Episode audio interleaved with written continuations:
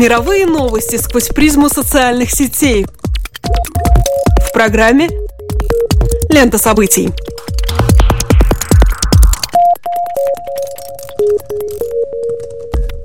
Добрый день, дорогие друзья! Вы слушаете Латвийское радио 4, и меня зовут Алексей Гусев. А меня Роман Шмелев, и вы слушаете еженедельный дайджест онлайн новостей «Лента событий». Здесь мы бросаем наш субъективный взгляд на обсуждаемое и происходящее в интернете. Социальные сети, Facebook, Twitter – все самое интересное и актуальное в течение следующих 15 минут.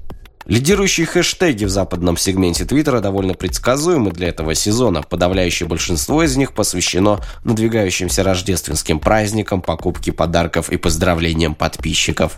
В США, правда, эту предпраздничную картину разбавляет тег Hella Storm. Дело в том, что мощный ураган, обрушившийся на западное побережье Америки, привел к затоплению магистрали, а также массовой эвакуации людей в районе Лос-Анджелеса. И сейчас интернет полон твитов и фотографий последствий разгула стихии. В России же, ввиду падения рубля, по-прежнему на верхних позициях тег евро. А я продолжаю знакомить вас с приложениями, заслуживающими вашего внимания. Корпорация Apple представила свой рейтинг лучших аппликаций уходящего года. На первом месте оказалась игра про деревья, а вот на втором программа для регулярной тренировки головного мозга Elevate. Вы сами можете выбрать, какие именно параметры вам хочется подтянуть и пройти тест, по результатам которого вам будет выдан рейтинг по пяти категориям включая способность говорить, писать, читать, слушать и выполнять математические упражнения. По словам разработчиков, все 25 типов игр в Elevate построены на основе научных исследований с участием экспертов по неврологии и когнитивному обучению и помогают лучше справляться с ежедневными задачами. Новость недели.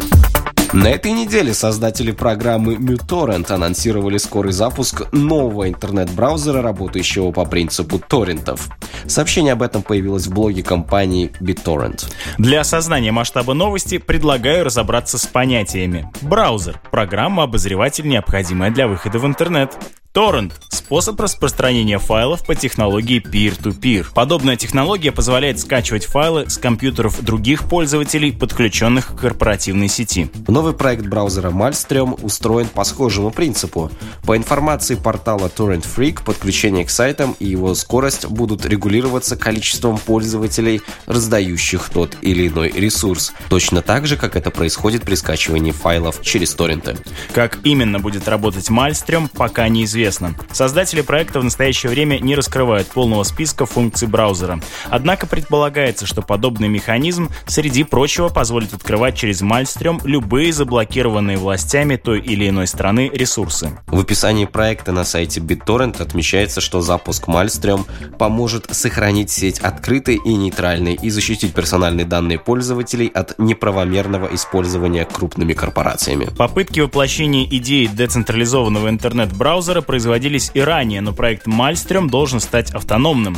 В августе 2013 года собственный интернет-браузер представил торрент-трекер The Pirate Bay. Программа предназначена для доступа к анонимной сети Tor, при этом Pirate браузер не является самостоятельным браузером, а работает на основе Firefox. Анонимизация трафика обеспечивается за счет использования распределенной сети серверов. Таким образом, новый браузер, вероятно, позволит скрывать персональную информацию и не разрешит собирать личные данные, отслеживать диктовать коммерческим предприятиям ваши предпочтения, чтобы предлагать вам контекстную рекламу.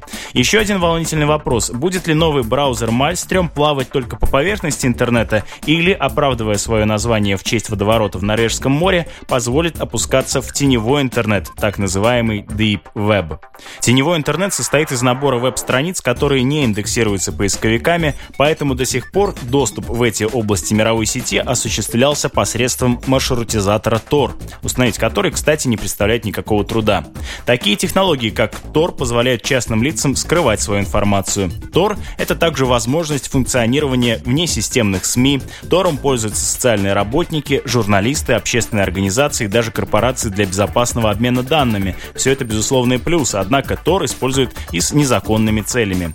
Отчасти уже в пресс-релизе заявлена потенциальная возможность посещать заблокированные сайты с помощью нового браузера Maelstrom. Отчасти уже в пресс-релизе нового проекта заявлена потенциальная возможность посещать заблокированные сайты. Возможно, чересчур наивно ожидать, что новый браузер Maelstrom сотрет границы между интернетом и теневой его частью, но перед нами явное свидетельство того, что глобальная сеть не статичная структура, ее морфология сложна и эволюция непрерывна. Вообще очень интересно, как компания BitTorrent может на самом деле существовать. Ведь если не кривить душой, то продукты, которые она до этого производила, были явно нацелены на то, чтобы делиться каким-либо материалом в обход авторских прав. Но вот парадокс. Сайт пиратской бухты, самую большую библиотеку этих самых торрентов, после долгих скандалов все же закрывают. А собственно те, кто изобрел программу, которую использовали все посетители пиратского сайта, развиваются и даже предлагают нам новый браузер. Это наводит на мысль о том, что мировая сеть и все, что ей сопутствует, до сих пор остается очень неурегулированным пространством. Запретить что-либо окончательно на ее просторах – дело крайне неблагодарное, хотя отрезать основную аудиторию от чего-либо вполне можно. Все-таки анонимные браузеры и прочее – это прерогатива активного меньшинства. А большинство же будет использовать Google Chrome, YouTube, Facebook и не более.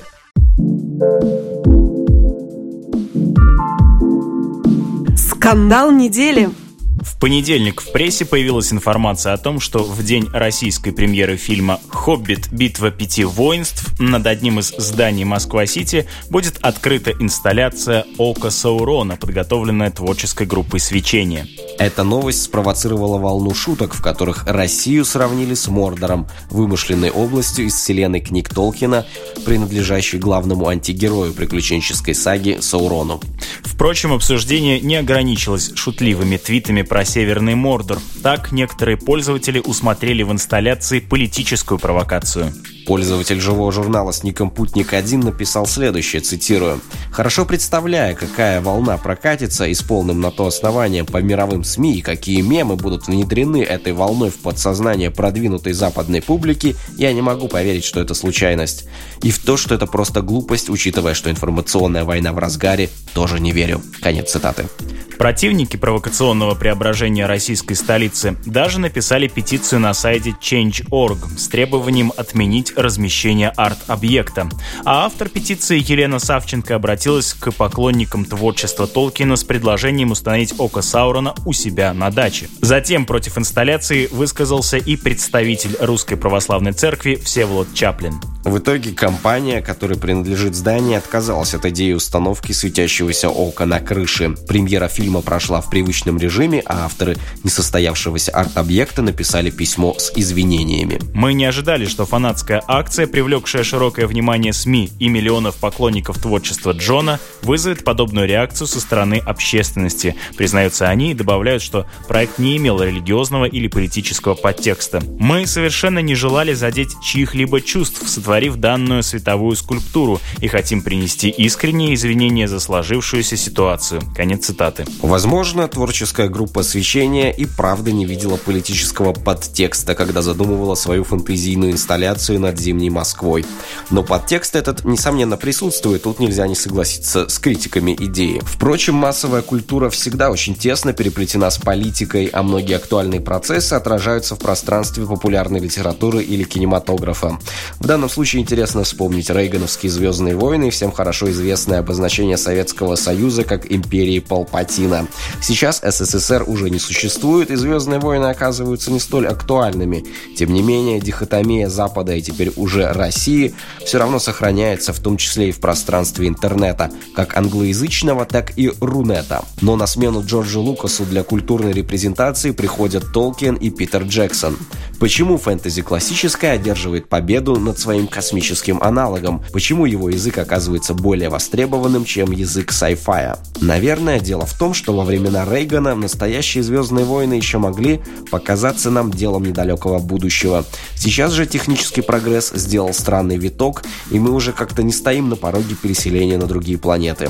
В условиях отсутствия соперничества двух сверхдержав освоение космоса отдано на откуп странному коммерческому шоу под названием «Марс Ван» с сомнительной перспективой успеха.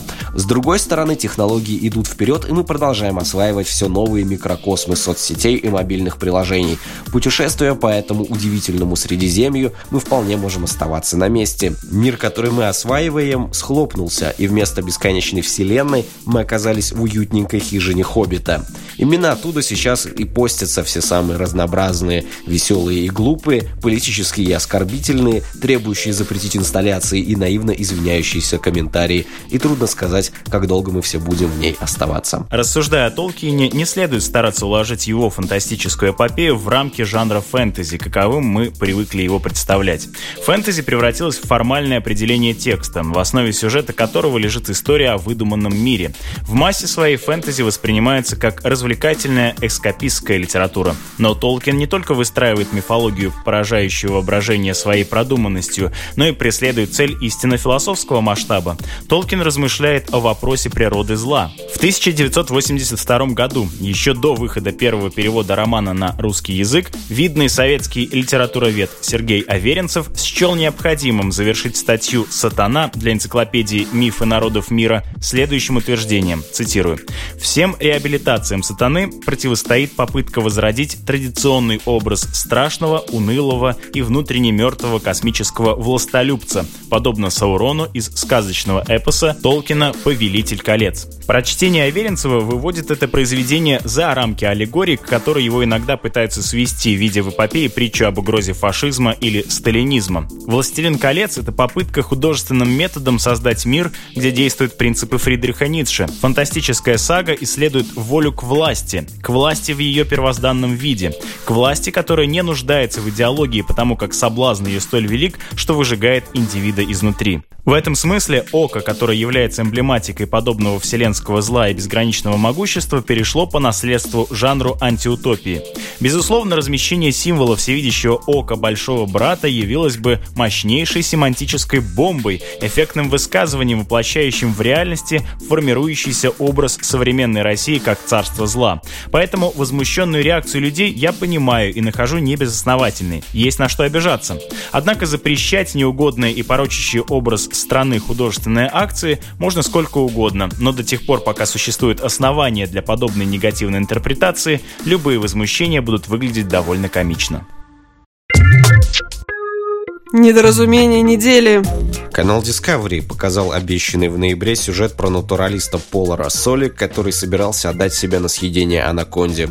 Впрочем, не то чтобы результат вышел таким же сенсационным, как анонс. Рассоли, оказавшись в объятиях змеи, попросил помощи и был спасен до того, как его проглотили. Натуралист надел специальный костюм, который позволил ему выдержать удушающий прием змеи. Однако Рассоли снял защиту с предплечий, чтобы иметь возможность двигаться. Это решение стало роковым. Когда змея уже начала пытаться проглотить его, натуралист, боясь перелома руки, попросил помощи, и его освободили от захвата. Такая развязка совсем не устроила пользователей социальных сетей. Их, по всей видимости, крайне разочаровало то, что рискованный эксперимент не был доведен до своего логического финала. Кто-то упрекал Рассоли в том, что тот оказался самоотверженным исследователем не до конца и не принес свою руку в жертву науки.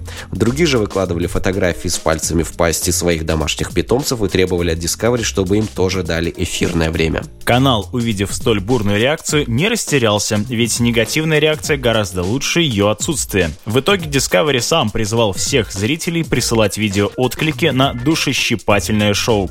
Лучшие творения обещают отметить призами. В первую очередь хочу сказать, что мы рады благополучному финалу этой истории. Как понимаю, с господином Расули все в порядке и его здоровью ничто не угрожает. Хочется пожелать ему новых творческих успехов, но также выразить надежду на то, что ни он, никто из его последователей больше не будет повторять трюк под названием «быть съеденным заживо». По-моему, в этой процедуре нет ничего приятного ни для человека в защитном костюме, ни для ни в чем невинного животного.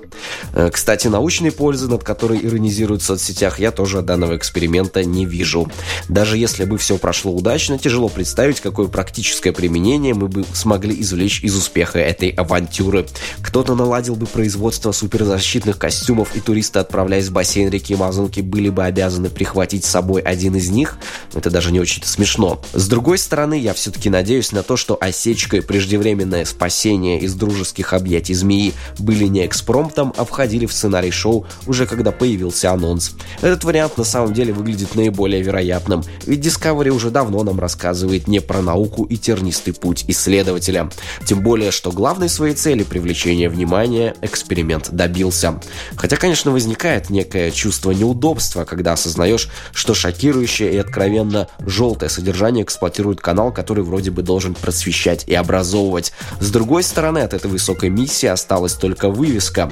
Канал документальных фильмов плодит невнятные реалити-шоу вроде «Смертельного улова» за кадровым голосом и уровнем интриги достойный «Дома 2». «Планета животных» не рассказывает практически ничего интересного о строении, поведении или эволюции этих самых животных, зато почти всегда там можно увидеть каких-нибудь доблестных аризонских рейнджеров, снимающих котов с деревьев.